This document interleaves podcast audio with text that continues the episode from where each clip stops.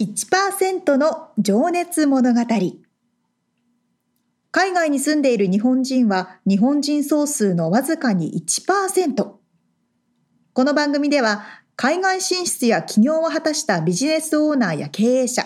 また各業界のプロフェッショナルな方々へ対談形式でインタビューをしていきます日本の未来を背負うグローバルなプロフェッショナルたちの仕事哲学とそこに燃える情熱に迫ります You ready?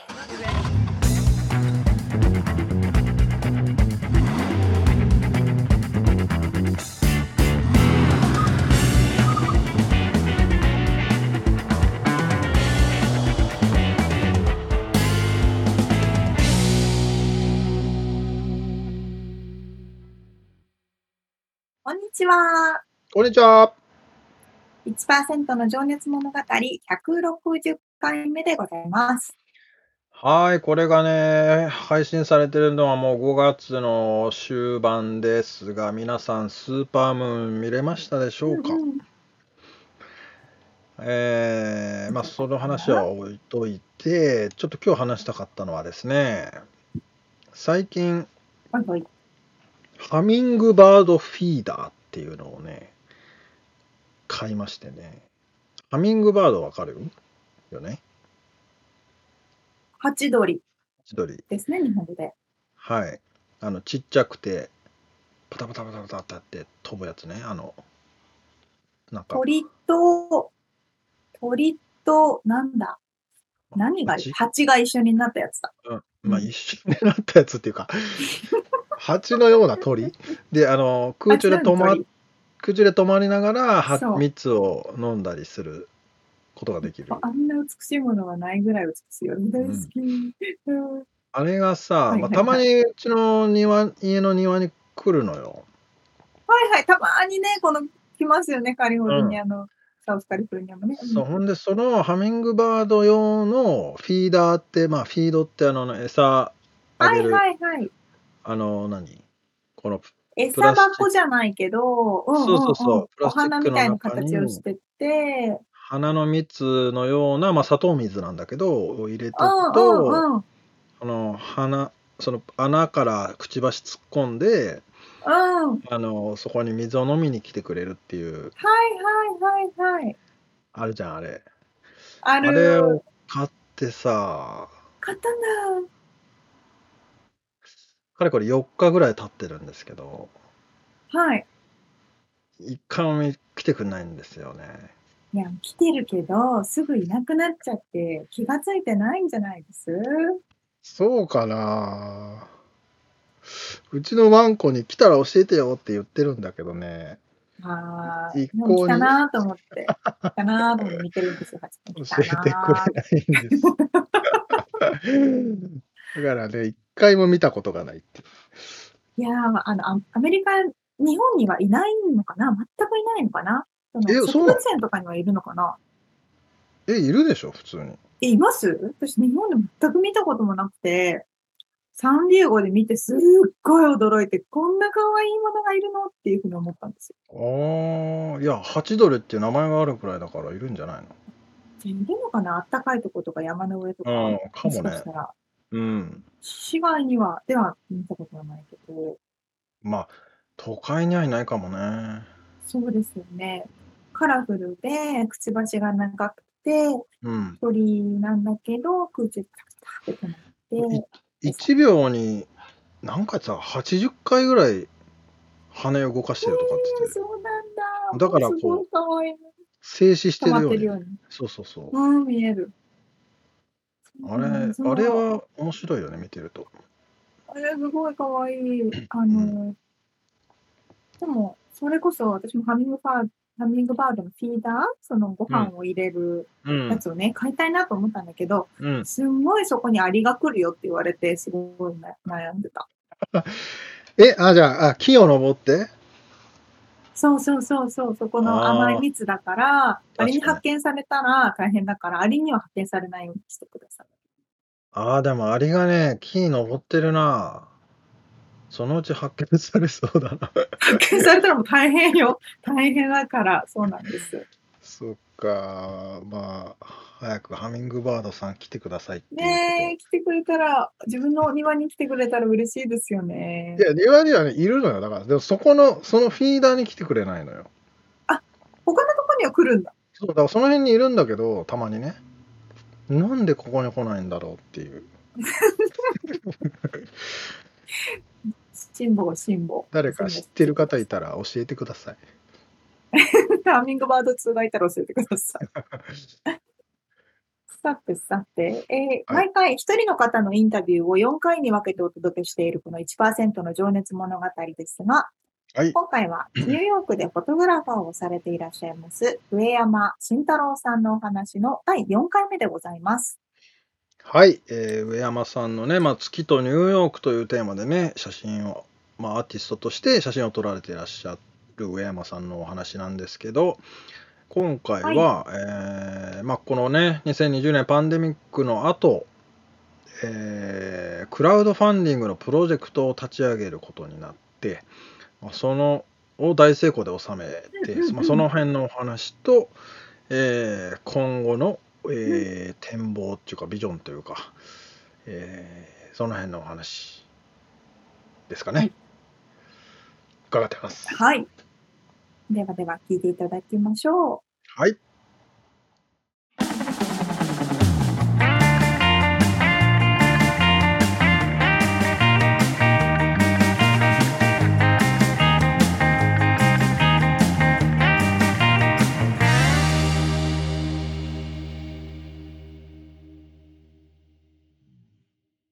はい、じゃあ今からですね、ちょっと未来を意識したお話を伺っていきたいなと思うんですけど、はい。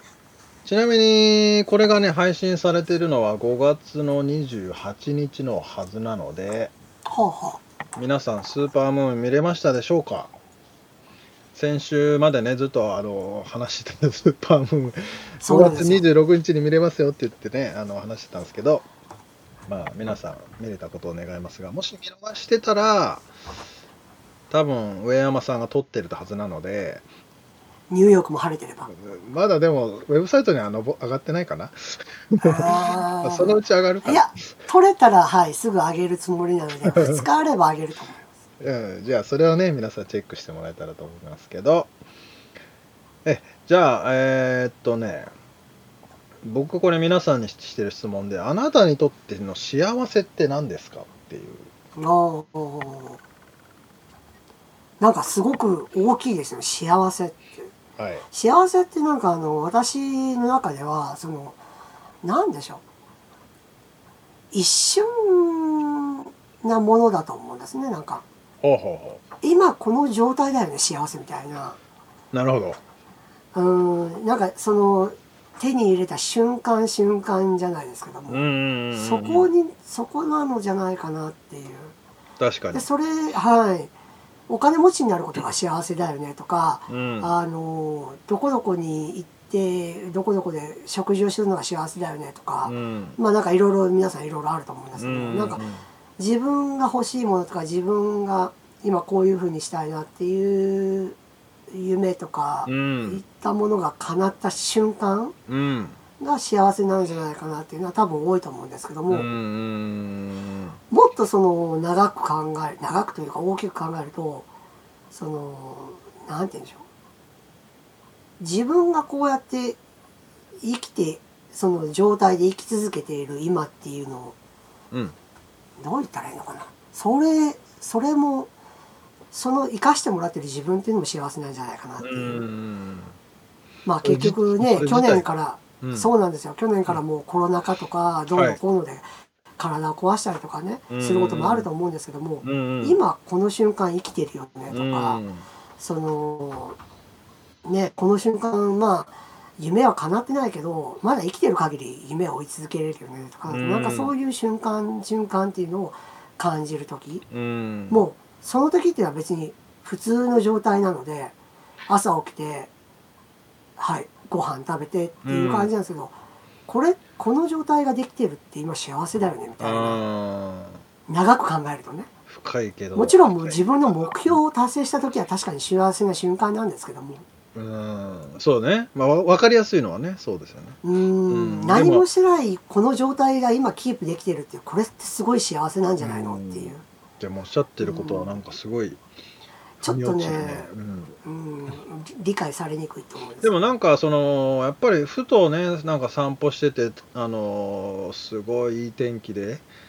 なんかあのー気持ちいいなっていう時だけでもねそうなんですよねその瞬間ですよね思えるかどうかですもんね、うんはいそのその後に別にね今日仕事が立て込んでてと か昨日仕事で失敗しちゃってとかあるんでしょうけまあどねそのなんか散歩してる時にああ体も壊さずに、はあのうん、こうやって今自分が散歩できてるよなとか、いうんうん、そういう瞬間っていうのは幸せなんじゃないかなっていそううですねその一瞬に気づけるかなんかでもそういう話してるとなんか写真を撮るっていうのもなんかそれにつながってるような気がその一瞬わかりをます、ね言い一たい瞬ことはわかりまをす捉えるっていうのはなんとなうく、ん、何気ないこの日常のこの一枚ってこれ、はい幸せな瞬間だったよねとかね、はいうん、いうのはありますねあーなんかロマンチックだな。よくそのファミリーフォトなんかであるのが、はい。そのいわゆるこのランドマークと一緒に撮ってほしいんですよって言われた写真よりも、はい。どこでもないこの移動中に撮ったこの1枚 の方がいいんですよっていうのはあ多分その人がその瞬間に幸せをそこから何でしょう汲み取ってるうのん、か何な、も飾ってない、その一瞬ってことですよね、多分。そう飾ってないし、うんこの表情ってうん。見れないよね、うん見たことないよねとかそういう瞬間っていうのは幸せの瞬間なのかなとか、思いがけない写真で喜んでもらったりっていうのはあったりするので、うん。うん、いやー、面白いですね。そうう。いうのが幸せなんじゃないかなと思いますね。ん、じゃあですね、えー次の質問いきます、えー継続、未来を意識して習慣化していることとか、こう続けていること、ま続けてることいっぱい出てきたけどね。そうなんですよ。いっぱい出てきたんですけどね。まあ、 まあ簡単にそう話したら体力が必要なんでマラソンしてますよとか。そうか、そうか、そうね。はい、あと、まあね、アプリでスパニッシュ勉強してますよとうか、んそうですねまあ、あの、ブログも続けたりとか、なんあかそ、うかなんでしょう、その、後々の話でもないですけども、その、スティーブ・ジョブズのね、うん、あの、点と点がつながる、はいつ、ながるというのはつなげっていう話があるじゃないですか。はい、コネクティング・ザ・ドットみたいな。はい。そのやってる瞬間瞬間はこれが線にはなるとは思わないけどもそこで真剣に取り組むことによって未来で線につながる可能性が広がるよっていうはい。ただその点の時は真剣にやらないと線にはならないよってうーいう。んうーんと点の時にしっかり点をあの大きい点にしておかないとなるほどなるほど次につながらないよっていうのでいろんな点を継続してやってるってのがありますね。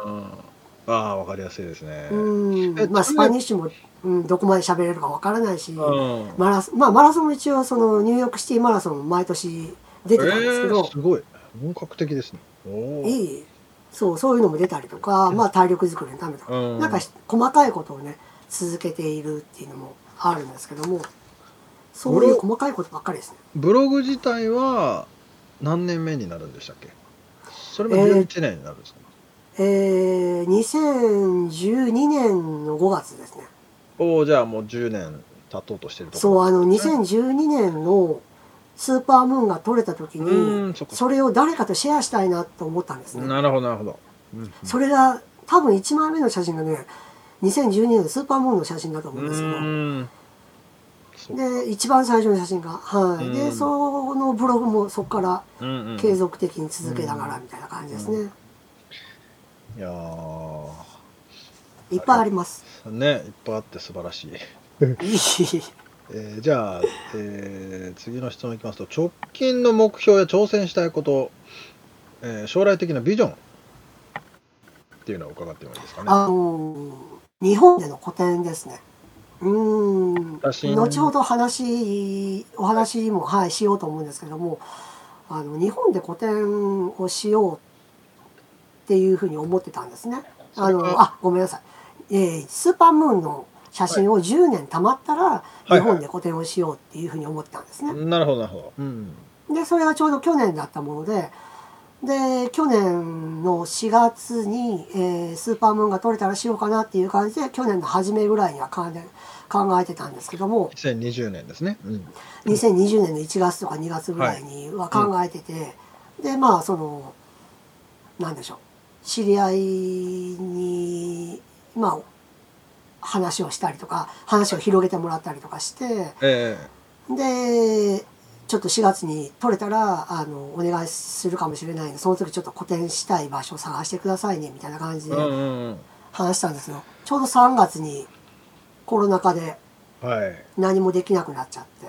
そていうのがあったので、まあ、将来的にはまずは日本で個展をしたいというのが一つですね。ショックですね。でもそれって。10年目でやるぞと思ってた矢先に。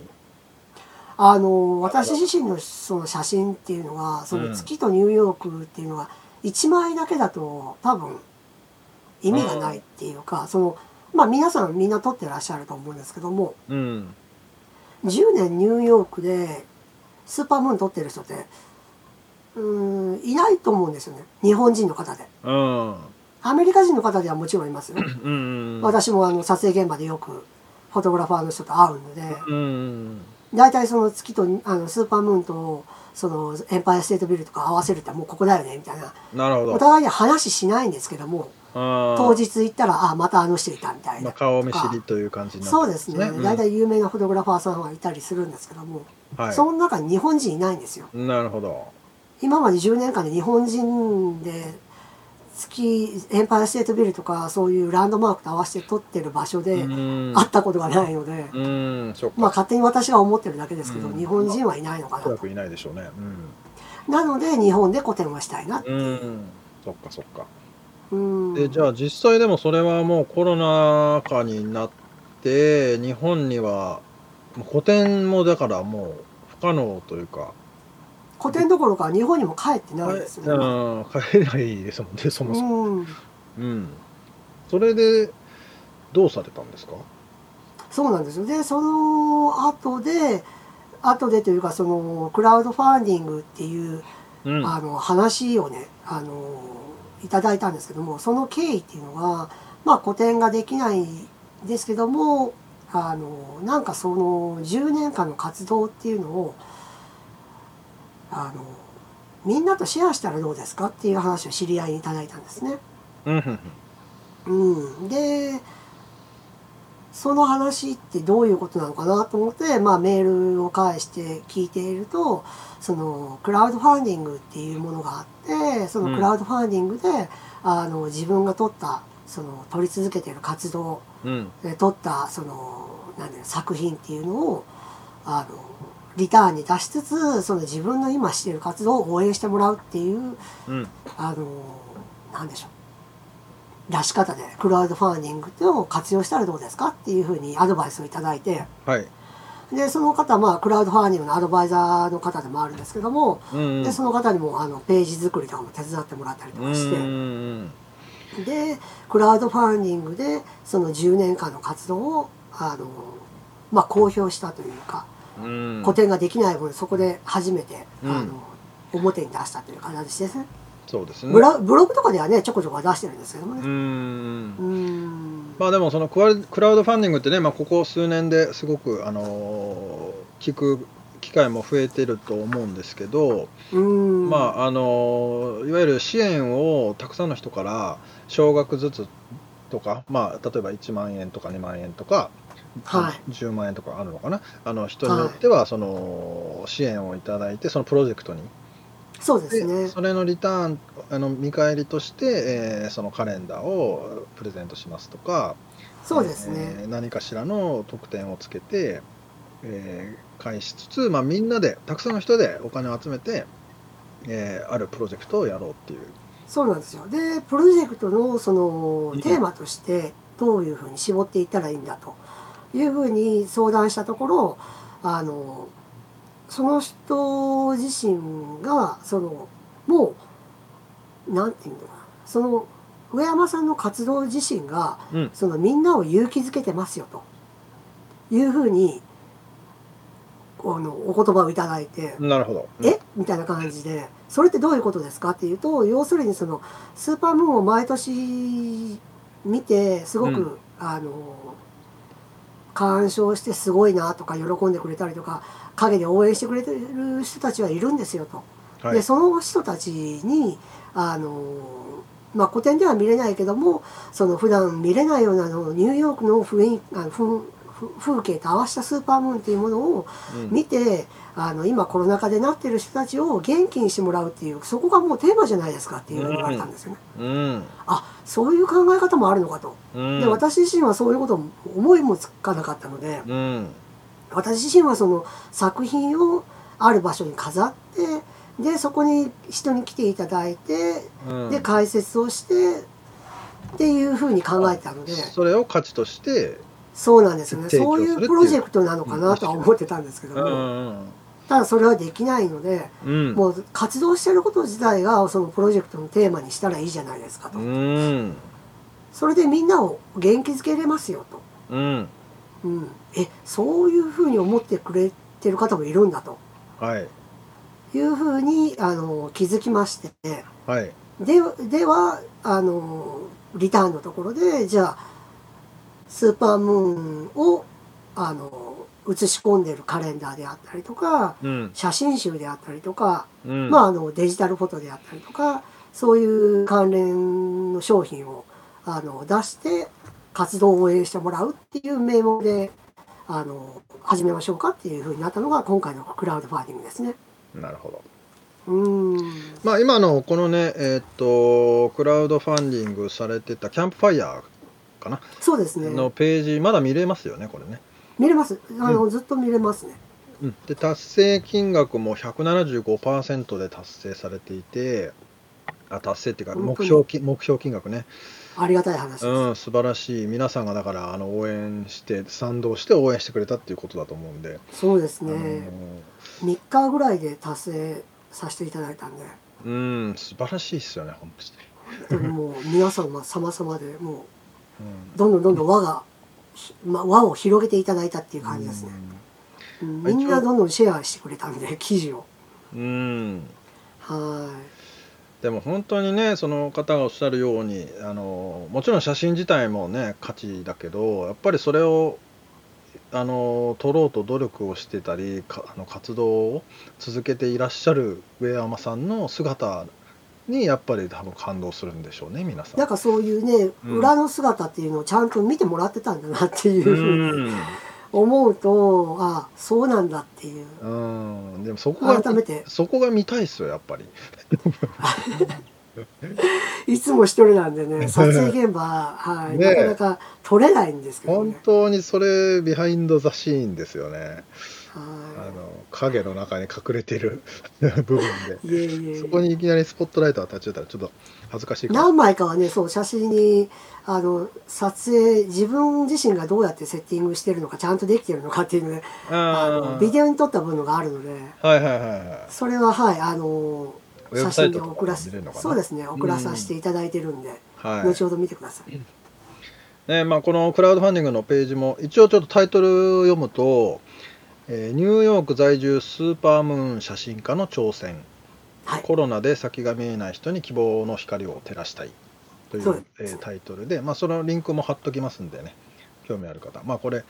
一応まあ終了はしてるんで今から支援はできないのかなそうですね、あのーこんここの今回あ前回に関しては無理なんですけど、うんうん私自身が今度ニューヨークあごめんなさい日本でそうんのニューヨークで取れた月のそのスーパームーンの個展をするときにはもう一度クラウドファンディンうんおグする予定ですので、いいですねはいその時にはぜひあのもちろん見に来ていただきたいですしそうですねご支援もいただければうん楽しみありがたいですね。はい。ありがとうございます。で、いえもう一つ、あの、あれですよね、その、ショートフィルムを作られたっていうことも伺って て、あの、コロナ禍になってから、そうなんですよこれはどういっコロナた禍に目的というか、あの意図で、はい、これはねコロナ禍になってからショートフィルムを作ろうって別に思ったわけでもないんですけども、あのーまずニューヨークポーズというそのロックダウンになってからはい。えーしばらく、まあ、外には出ていいんですよ。出ていいんですけども、 うん。不要不急はふか控えなさいみたいな。あはいはいはいはい。うん、あの、買い物とか、うん。そう、買い物とか、ちょっとした体を動かすジョギングであるとか、はい。そういうのだけにしましょうね、みたいな感じのロックダウンになったので、うん。あの、私自身はもう、外にほとんど出れなかった。まあ、撮影に、外には出てましたけど、買い物とかも行くので、はいはい。撮影にはもう、行かなかったんですね。そっか、まあ、それは不要不急なのかっていう。うん、あの、そうですねそうなんですよ。今から思うと、まあ、出てらっしゃる方はいっぱいいましたし、ええあの、誰もいないタイムズスクエアの写真とか、ビデオとか動画とかね、YouTuber の方とかあいっぱい上げてる方いらっしゃったんですけども、ええまあ、それはそれで、あの、その方の活動ですし、私自身は、うんまあ、そうじゃないのかなっていうのと、うん。あの、やはり見えない、あの頃って何も見えなかったじゃないですか。うん。いろいろな噂先が、そう、あの、コロナの正体が、未来が。ああ、そういうことね。うんうんうん。どこまで怖いんだっていう、はい。うん空気、空気感染もするよとか、なんか、はいろんな噂が流れてたじゃないですか。そうですね。うん。なので、外に出ること自体、その、うん。まあ、リスク。どれぐらいリスそうう、んリスクがあるのかなとか、うんうんうん。結局、取りに行って帰ってきてコロナに感染してたってなったらどうするんだとか、うん。うん、なんかいろいろね、で、その頃、その、病院もね、いっぱいになるかどうのこうのとか、そういう心配もあったりとかしてたので、まあ、特にニューヨークはね、あの頃ひどかったですもんね。そうなんですよ。そういう心配もあったので、はいまあ、極力撮影とか、外で物は触らない方がいいのかなとか、うんうんうんそうそういうのもあったので、えーしばらくは様子見だったんですけども、うん。はい。あの、さ、えー去年の4月の7日、はい。スーパームーンだけあったんですね。ああ、なるほど。 10年目の、この1枚だけどうしても撮りたかったんですね。それは取らないといけないね。はい。何があっても。何があっても撮りたかったんですね。はい。でそのまあコロナ禍のそのフィルムの前にちょっとあの余談なんですけども、はい。そのフィルフィルムを撮る前にその17年のスーパームーンを1枚だけ撮るためにあの問題が3つあったわけですよ。ほう。 1つ目があの要するに不要不急だって言われてるのにはい。撮影に出て三脚を立ててはい1時間も2時間もその外にうろうろし てるそこで警察に捕まった時に何て答えるか。うんうんそのリスクね。はいはい。それが一つ。で、二つ目は、その、ウイルス対策ですね。うん。外に出ても空気感染するんじゃないかとか、外に出てても感染するよとかいうふうに、ね、はい。見えない敵でっていうふうに言われてた、あの、時だったので、はい。ウイルス対策はどうするんだとか。はい。で、まあ、三つ目は、これはもう毎年そうなんですけど、当日の天気とか、あーまあ、その辺のところですね。うん。うん。まあ、三つ目のところはもう、と当日にならないとしょうがないんですけども、んんそのまあ二つで二つ目のところもまあウイルス対策なのであのその時は本当にビニールのゴム手袋をしてうん、おーでもしそれが破れた時のためにとか言ってあの何枚か予備を持っていたりとかしうてんもちろんマスクもしてうん帽子もかぶってとかそういうねあうんの対策もしてたんですけど一番の問題点っていうのはその不要不急だって言われてるところで警察に職務質問された時にうんあの今でこそねその人種差別のあれではないですけどもええそのなんていうんですあかーねまあアジア人っていうだけでねうん何癖つけられて何かしらわかりますよね。うんわかりますわかります うん、っていうだけでその職務質問されるとか、はいはいはいうん、お前余計なことやってるだろうみたいな感じであの逮捕されたらちょっとたまったもんじゃないなっていうのがあったんですようねん。ちょっとねなので、はい、そこをクリアするためにうんうんあのまあ地元のよくその新聞社にお願いしてそのその頃ちょうどエンパイアステートビルっていうのは赤いライトライティングアップしてたんですねでそれはコロナであの頑張ってる第一第一線の人たちを支えるためのライティングっていうのであの心臓のね鼓動のおなんていうーかタイミングで赤ドあのッ光り方ドッみたいな感ドじッでドッって感じですねうんはいそういう感じであのライティングしてたんですねなるほどでそれを取りに行くっていう名目ああ、その雑誌の仕事として、新聞社の仕事を受けようっていうあ形新聞社のに仕し事てをいただいて、うんはなるほいど。でもちん。ろんその紙面の一面にしていただいたんですけども、おーはいあのまあ、月の話じゃなくてそのエンパイアステートビルのアップの写真をねじゃあもう本当にほん嘘じゃなくてもう本当の仕事にとしてそうなんですよでそれをじゃあアメリカ人の警官にもうあの示すにはどうしたらいいんだっていう時にそのアサイメントレターっていうんですけどもそういうのあをあはいはいはいアサイメントレターを出していただいてあー新聞社から。おおで,、はいですね、そのレターを持っておーもうあのもし何かあった時にでも職務質問された時でも「いやアサイメントレターありますから」っていうのであクリアしたわけなんですよ、ーなるほどなるほどあさすがですねうんえーもうそこが一番心配だったんだでまあまあそこはあの4月7日に無事取れてうんうんでそこから、まあ、それ以外は冬不要不急を控えて5月6月ぐらいになったんですけど徐々に徐々にそのロックダウンが解除されてうんで外に出れるようになってきてはいでその頃からあの、まあ、ジョージ・フロイド氏のねジョージ・フロイドさんのねあの事件がねうんそうですね事件があったりとかでそれで暴動があったりとか、はいニューヨークってどんどんどんどんなんかあの治安が悪くなっていたりとか、はいもうみるみるうちにその変わっていく姿っていうのがあったんですね。ああでそれを、まあ、暴動のシーンは撮ってないんですけどもうんその私自身がその撮れる範囲でその暴動の時に双方という街はこんだけもう板張りの状態ですよとかうんそういう写真を撮ったりとかですねまあガラスが割られるからみんな板割られるか張らってでまあそこそうなのんです上よに今度落書きされたりとかまあいろいろねそうなんですよそういうねあのニューヨークの今街がこの数日でこんなに変わりましたうよとかんこの数週間でこんなにも汚くなりましたようとか。んそういうその刻一刻と変わるそのニューヨークっていうのを取っていき始めたんですね。はいで、はい。で、それ5月になって、6月になって、で、6月になったら今度は今度経済再開するというので、その、じゃあ、えーインディペンデントデイ、インディペンデントデイのその、花火はどうするんだとか、ジュライフォースねそういう、はい。普通だったらその7月、ジュライフォースの話、花火っていうのは、あの、上がるんですけども、今年は、今年ってなくて、去年は分けてやろうっていう話になって、まあ人が集まっちゃいますからね集まらないようにするために、そのエリアに分けてうん何回か開催しようとか、そういう写真も撮りに行ったりとかああしていくうちに、1年を通してみると、その、ニューヨークの変わりゆく姿っていうのが、その1年通して集まってきたんですね。なるほど。うん、で、あのちょうどそれとは並行して、あのニューヨークじゃない、えー世界感染者指数っていうなんか表があるじゃないですか。ジョン・ホップキンズ大学が出してる。ええ真っ黒な画面に赤い、なんていうんですかね、あもう株価が動動くみたいにこうグラフのとか、グラフが動いていくやつですね。はい。あれをですね、毎日スクリーンショットで撮ってたんですよ。なるほど。何も関係なく。とりあえず集めてみようみたいな感じで。ほうほ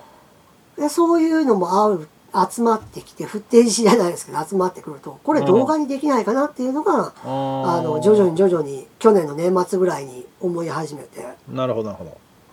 でそこからそうあの写真ではなくて動画のフッテージも撮ったりとかど。うん。でそれを、えー12月で大雪あごめんなさいクリスマスで1月の大統領選うん。で、え2月の大雪うん。で3月でちょうど1年たまったので、じゃあそれを、はい、一つのショートフィルムにしてみようっていうので、うん一つの作品を作り上げたんですね。なるほど。はいい。じゃあそっか静止画像と、えーまあ動画も含めた途シ中から、はい、動画も入ってますよみたいな。ョートフィルムに。でそう大きくテーマとしてその、まあ、コロナ禍ニューヨークの1年っていうタイトルなんですけどもうん。そのやはり2021年っていうのはそのどんどんそのコロナ禍が沈静化されて明るい希望の光が見えるっていうふうに最後は持っていきたかったんですね2021年ははい。 2021年今最年後はってね。いううんのうは。ん。うんまだねこの4月5月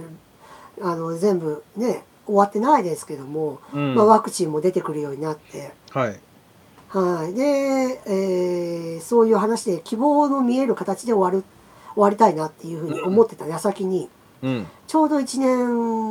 えーロックダウンして1年目の3月23日の朝に、マンハッタンに霧が出たんですね。ほ晴れてる中に霧が、朝霧が出まして。う。はい。で、それはフィルムの一番最後のシーンを見てもらえればわかるんですけども、その霧が晴れていくシーンを、私がその対岸から、ニュージャージーの対岸から撮ってるんですけども、うん。まあ、この霧が晴れていくような感じで、その、希望を持って、あの、うん生きていきたいねっていう形で終わるようには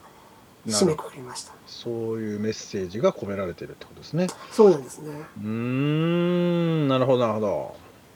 見たい。ぜ見ひ。たまあ、6分ぐらいの、あの、うんフィルムなので、YouTube に上がってますんで、ぜひ見てください。はい。リンクを貼っておきますので、皆さん、はい。チェックしてみてください。はい。じゃあ、最後の質問になります。が、質問じゃないの、これ。質問というか、あの、今後活躍するであろう、若い世代に向けあた、あ、ほうほうほう。えーメッセージをちょっと軽くいただけたらなという。そうなんですね。私、フォトグラファーな、なんですけども、その、いわゆる写真学校とかも出てないので、うん。その多分日本にいらっしゃる方とか若い方でもっともっと写真について勉強してるとか、うん。その写真家ってね写真はあくまで表現手段であって、うんその自分が持ってるそのテーマ大きいテーマをあのモチーフを使って自分の表現したいコンセプトをもとにその自分の哲学を表現するっていうふうにうやってるおー写真家の方っていっぱいいらっしゃると思うんですけどええ私の場合はそういう写真家とはあのちょっと違うなっていうふうに自分では思ってましてはい。私自身がその何ですかねそのトライアングルニューヨークって名前でもあるように、はいその自分が心が動いたことに対して人と共有したいっていうことをコンセプトに置いているので、うん。あのやはりその哲学的な写真はそれはそれであの私自身はもうまだ真似できないことなんですけども心が動く瞬間っていうのはねあの、うんいつの時代とかいつの時代時期でもやっぱ時でも持ち持ち続けてほしいなっていうのはありますよね。うー。うんんなるほど。そのそこでその真剣にね向き合ってその一瞬一瞬で真剣に向き合っていくとさっきのそのスティーブ・ジョブズの話じゃないですけどうん。点が線につながったりとかうん。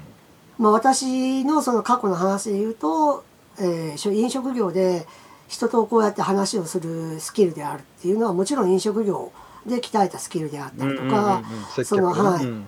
はい、あの人とコミュニケーションを取ってる間にそのこの人次こういうふうに言ってほしいのかなとか、うん私がこういう話をしたらこういうふうになるのかなっていうふうに先を読むうん力っていうのもそういう飲食業で、うんうんあの培われた力なのかなっていうのは、うんそのそこの点で頑張ってたから次のフォトグラファーのところでもその点が生かされるのかなっていう線に一つの線になったのかなっていうのは思うので、うんぜひ点をしっかり頑張っていただきたいっていうのはそうですよありねますねそのうん飲食店でね働いてらっしゃる時はまあフォトグラファーになろうとも別に思ってなかったけどももう全然思ってそなかっのたです時ね。のことが今こうやって生きてるっていうことですもんね。そうですね、うんであとその私もその飲食で働いてて店長やってる時もそうですし、はいその今のフォトグラファーの時でもそうなんですけど競合する相手っていうのは周りにいっぱいいると思うんですよね。競合で人もち選ろぶん勝った時っていうのは嬉しいんですよね。うんうん競あそうですねはい競い合ってる相手っていうのは常にいると思うんですよね。はい、まあもちろん目指してる人もいたりとか、うんうん今こいつに勝つために俺は頑張ってるんだっていう人もいらっしゃると思いますし。はいあのもちろんそういう相手も見つけることも大切し大切ですしその切磋琢磨するってことも大切なんですけどもうんあまりそこに重きを置きすぎてしまうとその負けて立ち直れない時っていうのはあったりするんですよね。うんうん、私自身もその過去にあったんですけども。うんであまりそこに重きを置くよりもあの過去の自分自分が去年できたくできてなかったけど今はできたよねそれってうん自分去年頑張って勉強して頑張ってそこに通い詰めたから、あの今年できたんだよねっていううんその過去の自分と対峙するというか過去の自分に対して今は自分は一歩前に進んでるよねっていう考え方も増やしてほしいんですね。うん。相手がいるからこそ切磋切磋でくまできて自分が成長できるっていう一つの部分もあるんですけどうも、ん。比べるものはそういう相手だけじゃなくて過去の自分と比べるっていうことも大切なんじゃないかなっていうのはあの自分がもし、あの若い時に戻ったら言ってあげたい過去の自分に言ってあげたいなっていう なるほど。はああ、でもすごく刺さりますね。本い当なんかあのうん。それで落ち込んだ時っていうのはねいもういっぱいあったのでうん。やっぱりそのどう考えてもこの人抜けないよとかねそういう人やっぱりいっぱいいるわけじゃないですか。まあね、そもそもそのスポーツとかでもね、体格が違ったり、もう全てが最初からもう平等じゃないですからね。そうなんですよ ね。で自分がなんかじゃあフォトグラファーになるよって言った時もえここまでなれるなれないようん。とかね、なんかそのフィールドが違うよとか、うん自分はこういうフォトグラファーだよとかなんかうん自分なりに見つけた時に、その自分過去の自分よりも成長してるよねっていううんところに重きを置いた方がその苦しい時があっても立ち直れるんじゃないかなっていうのは思いますね。そうですね。うーん特にその去年から皆さんコロナ禍でやっぱり精神的にね参ってることってのは多いと思うので、う。うんん確かにそれはねあの上山さんの撮った写真を見てちょっと元気づけられてもらっていや本当にもそうしてこんな写真で元気づく んだったらもういくらでも見てください。それともうだからそうねだからそれぞれここが自分が目指すその好きじゃないけどもこうね目標そをうですね定めればいいってことですよね。うん競合相手ももちろんね切磋琢磨っていう意味ではいいんですけどもうん、そうそう自分が目指すものっていうのがはっきりあって過去の自分よりも進んでるよねっていうのはすごく、うん、面白いんじゃないかな。はいありがとうございます。いえいえじゃあ、えー今日ははいニューヨークでフォトグラファーとして、えー活躍していらっしゃる上山慎太郎さんにお話を伺いました。上山さん、あありりがとうございました。がとうございました。はい、どうもありがとうございました。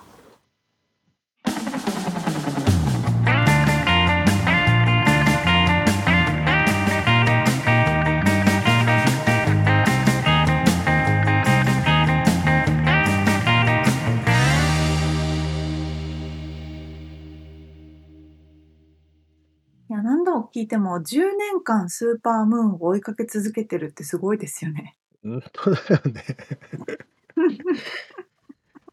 なんかロマンチックだし、まあただ裏っ側はすごい地味で、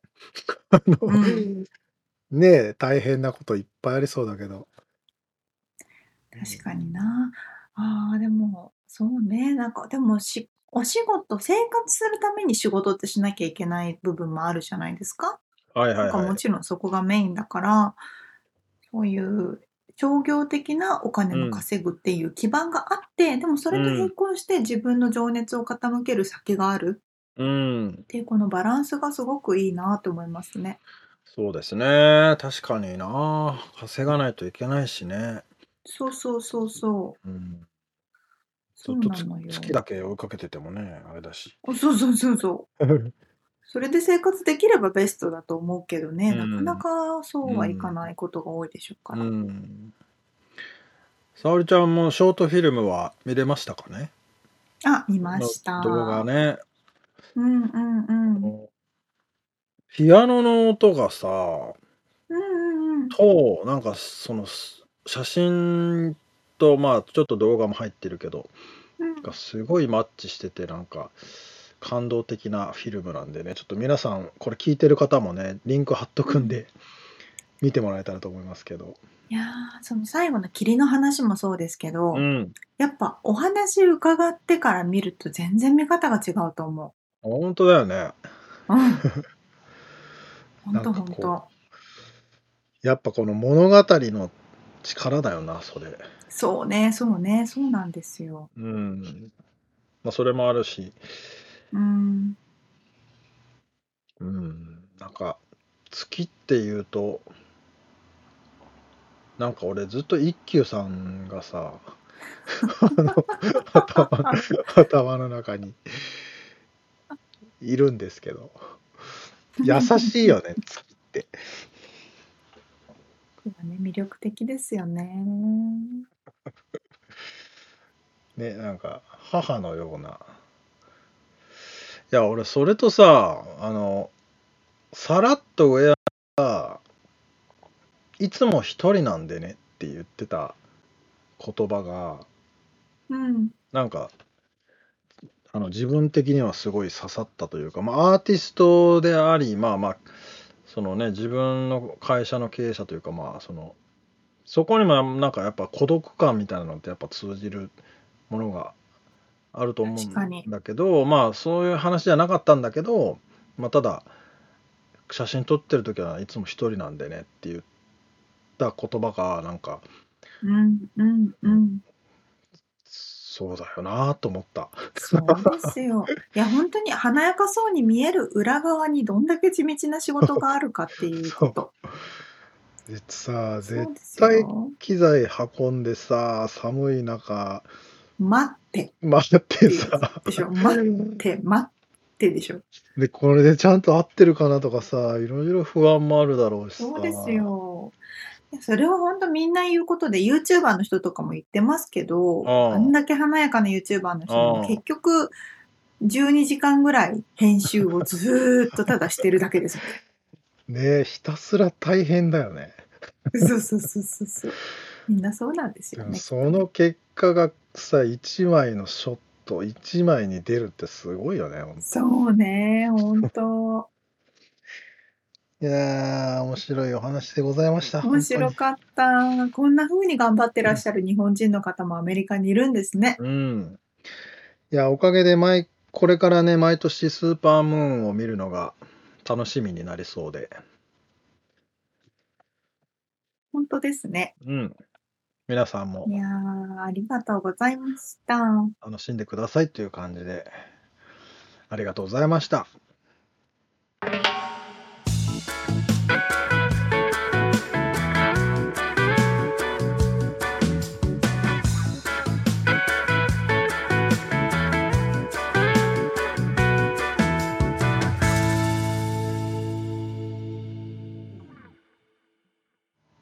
リアルアメリカ情報よっこのコーナーでは最新のビジネス生活情報をアメリカ・ロサンゼルスよりお届けしてまいります。はい。今回はですね、うん。えー、Amazon。アマゾン。 Amazon が、あの、モールショッピングモールの一角を買ってそこを倉庫にしますよっていう話、ニュースあに出てますよね。あ。はいはい。それこそ、例えばアメリカでは、あの、破産倒産してしまったあのシアーズとか、はい。あとはトイザらスとか、はいはい。そういう空き地がいっぱいショッピングモールにあるので、うん。そういうところが Amazon の倉庫になるんじゃないかみたいな。ねえ。まあ、本当にショッピングモール、やたらあって、この1、2年で結構ガラガラだもんね。そうなんですよね。そうそう、空き、空いてるところがたくさんあるので、うん。でね、そこの、やっぱり、あの、ロサンゼルスだけじゃなくても、アメリカ全土でそういう流れを Amazon は作ってるみたいなんですけど、はい。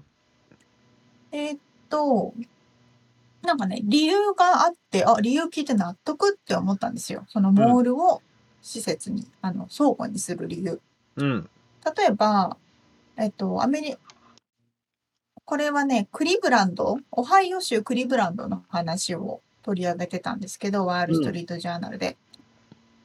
えーっとね、理由が大きく3つありますと。はい。 1つ目、アマゾンの倉庫っていうのは非常に広い敷地が必要なわけですよね。まあ、いろんな商品を置かないといけないからね。そうそうそう。うで、ん中を結構ロボット化していて、大きなこう、なるほどなんでしょう荷物運ぶのがブワーって通っていくみたいなそういうスペースがすごい必要なので大きいスペースが必要で、うん昔作られた、まあ、70年代とか80年代とかかな作られたショッピングモールっていうのは、うんそのサイズがすごい大きいためはあ、はあはあはあ、ちょうどアマゾンが必要とする要件を満たすぐらいの敷地があるんですって。なるほど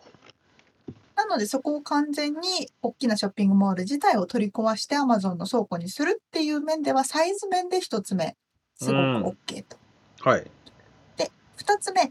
倉庫って基本的に郊外に多いと思うんですけどうん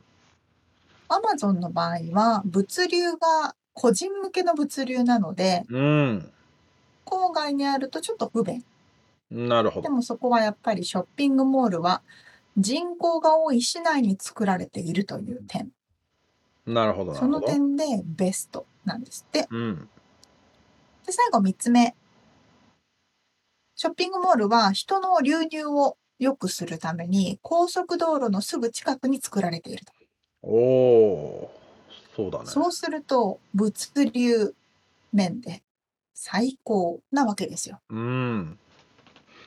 なので Amazon はそこに目をつけてまあ、ついでにパンデミックでリテールが全部 EC の方に行ってるからスースースースーモールがガラガラで今が買いだということですね。そうまさにそういうことですってすごいねあ。るという感じなんですけども。で、まあそういう感じの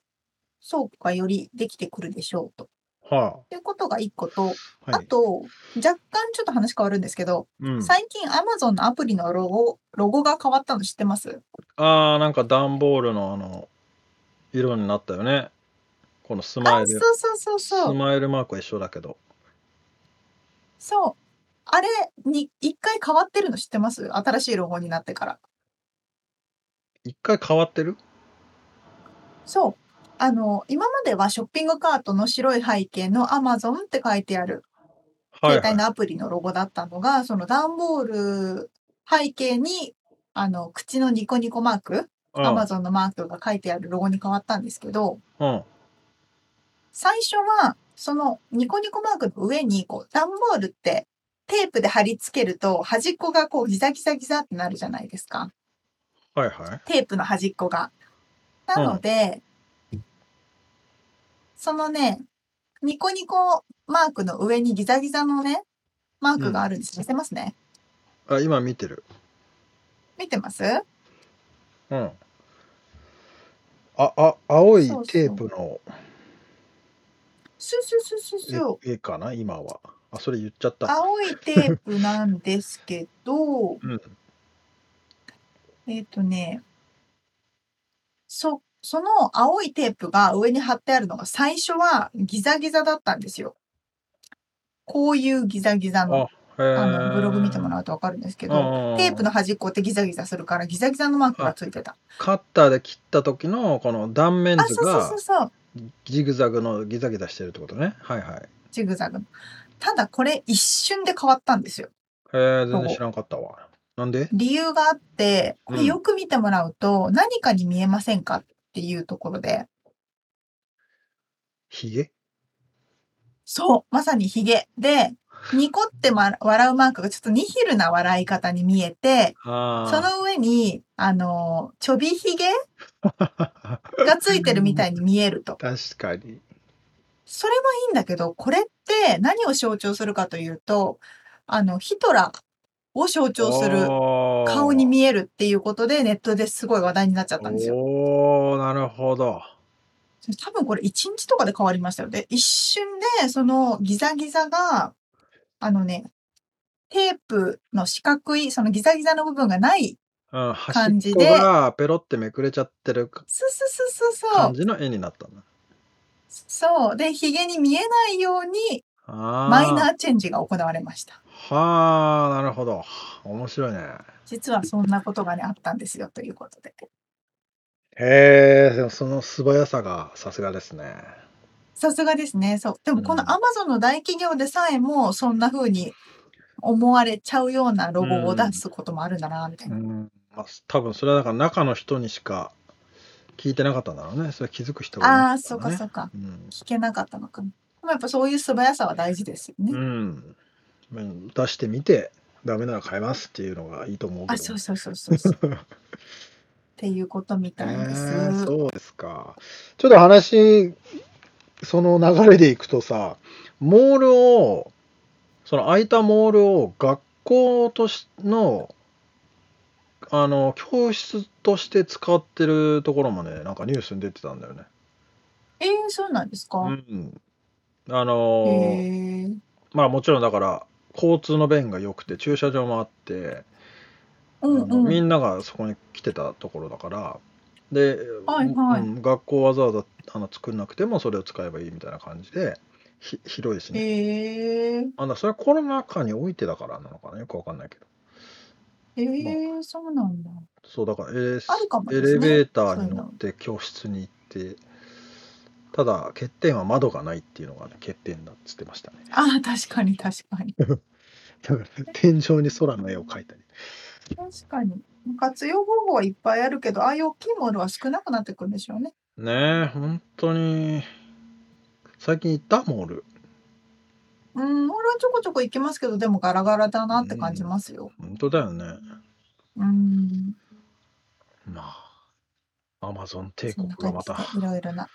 変化があるかと思います。なるほどです。ということで、リアルアメリカ情報をお届けしました。はい。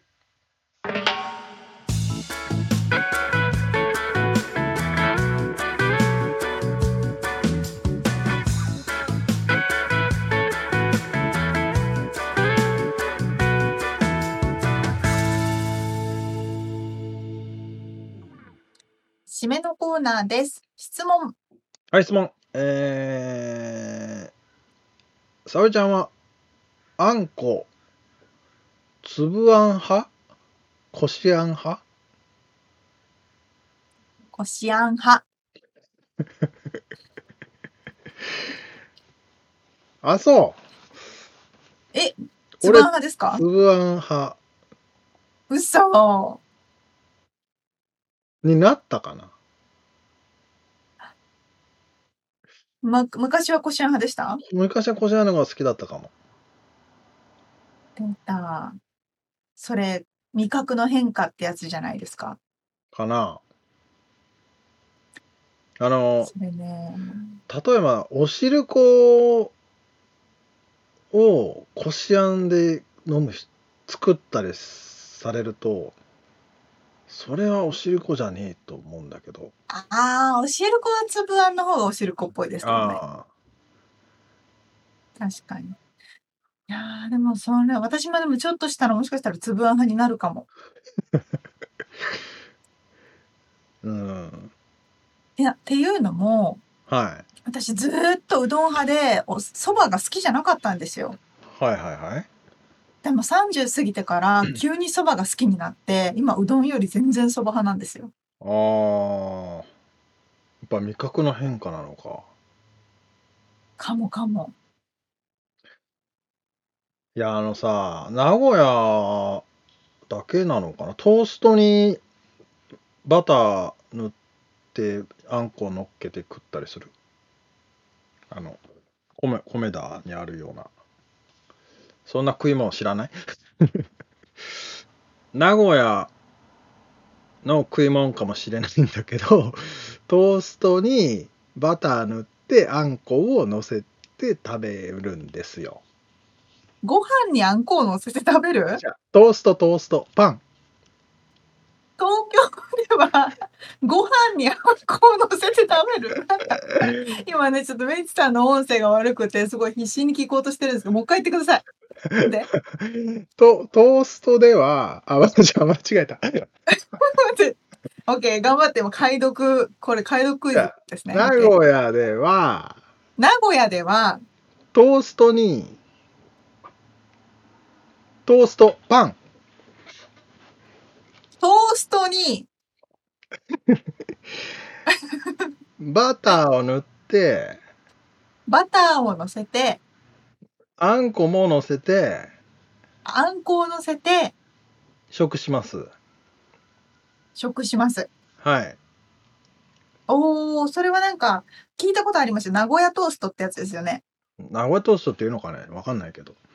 そうそうそうそう、名古屋トーストって聞いたことありまうす。ん。あ、じゃあ、それは食べたことなえいそ。う全然ない。なんかなくて、あ、なんだっけ、米田コーヒーこかれなだ。あるある。で、メニューがあって初めて知りました。うん。それとかも、もう完全に粒あんじゃないと、食ってる感がないのね。ん それとかも、それはも完全にう完全に粒あんじゃないと粒あんじゃないとダメ。ダメなんです。ああ、そうか。でも、こしあんでも良さそうですけどね。いや、ダメなんです。あの、食べられない。醍醐味がないんですよ。ああののつあの大豆の皮をこう潰す感じのね。粒あんじゃないと。もう全 然聞これやこえなばい。いぞ、これ。なんでこうなっちゃったんだ、これ。 すごいね、もう一生懸命快諾クイズしてます。OK。とりあえず、まとめますと、あの、はい要するにですね、はい。えーあんこは粒あんかこしあんかというのは、まあ、個人的なものなので、どっちでもいいということですね。まあ、そうですね。どっちでもいいんですけどね、ぶっちゃけ。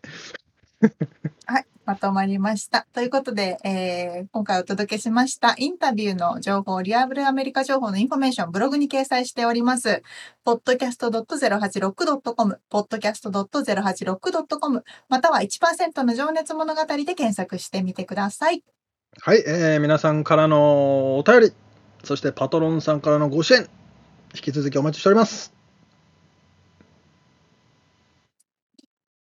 今週も聞いてくださってありがとうございました。ありがとうございます。また来週お会いしましょう。じゃあね